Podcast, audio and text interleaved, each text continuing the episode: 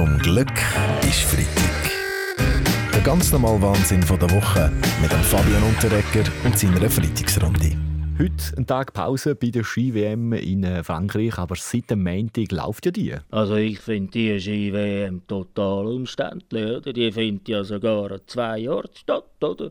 In Cornichon und Mangerie. Äh, ja, fast, Speedschweber. Es ist in Courchevel und Meribel. Zu reden geht zum Auftakt Kombination, also die Mischung aus Speeddisziplin und Slalom, die ist nicht mehr beliebt und darum überlegt man sich in Zukunft eine andere Kombination. Ja, hallo, ich bin Sebastian. Also ich hätte schon einen Vorschlag für eine Kombination, also wie gesagt, ja, und äh, zwar aus einmal runterkarfen und dann Après-Ski. Schauen wir ein bisschen auf die Leistung. Abgesehen von der Silbermedaille von der Wendy Holdner, da läuft es im Moment nicht nach Wunsch für die Schweizer Skistars. Bei den Super-G sind Lara Gut, Berami und der Marco Odermatt leer ausgegangen. Woran liegt Sportministerin Viola am Herz? Ja gut, ich glaube, er kann sagen, dass die Vorbereitung nicht so gelaufen ist, wie wir das geplant haben. Gell? Wir haben schon letzten Sommer das Gebiet aus der Luft rekognoszieren, aber die Franzosen haben das leider gemerkt gell? und der Roland zur Landung gezwungen. Weißt du, was noch so war diese Woche? Der US-Präsident Joe Biden zum Beispiel hat seine Rede zur Lage der Nation gehalten und dabei vor allem seine Erfolge aufgezeigt. Fake news, it's all fake news from Sleepy Joe. Okay, he's so bad, so bad. Hey, sorry Donald, ob du trompetisch oder den beiden blappert, spielt absolut keine Rolle, verstehst du? Die States sind am Boden, voll Dreck. Im Vergleich zu früher, wo wir noch mit Krokus durch die Staaten sind ist der Schlag von Amerika heute höchstens noch in der stabilen Seite. Seitenlage, oder? Und bald am Beatmungsgerät, verstehst du? Okay, okay, Rocklegende Chris von Nur, wir wollen jetzt gar nicht die USA beurteilen, aber man könnte sich ja fragen, braucht die Schweiz auch so eine Rede zur Lage der Nation, Weltwochenchef Roger Köppel? Die Rede gibt es schon lange. Es heisst da einfach nicht Rede zur Lage der Nation, sondern Weltwoche Daily.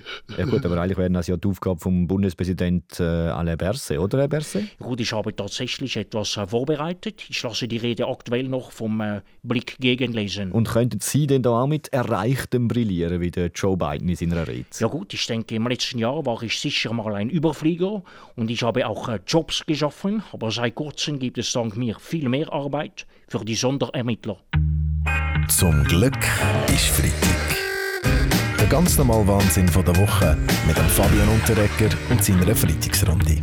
Wir haben letzte Woche schon darüber geredet, aber diese Woche müssen wir nochmal darüber reden. Über Teilzeitarbeit ist nämlich eine neue Studie rausgekommen. Ja, schon wieder. Ja, nein, du. Die Einzigen, die dem Land noch 100% arbeiten, sind, glaube ich, die Träumer, die die Studie rausgeben. Ja. ja, Frau Martullo Blocher als Chefin von der EMS Chemie und Nationalrätin schaffen Sie ja sicher auch jeden Tag.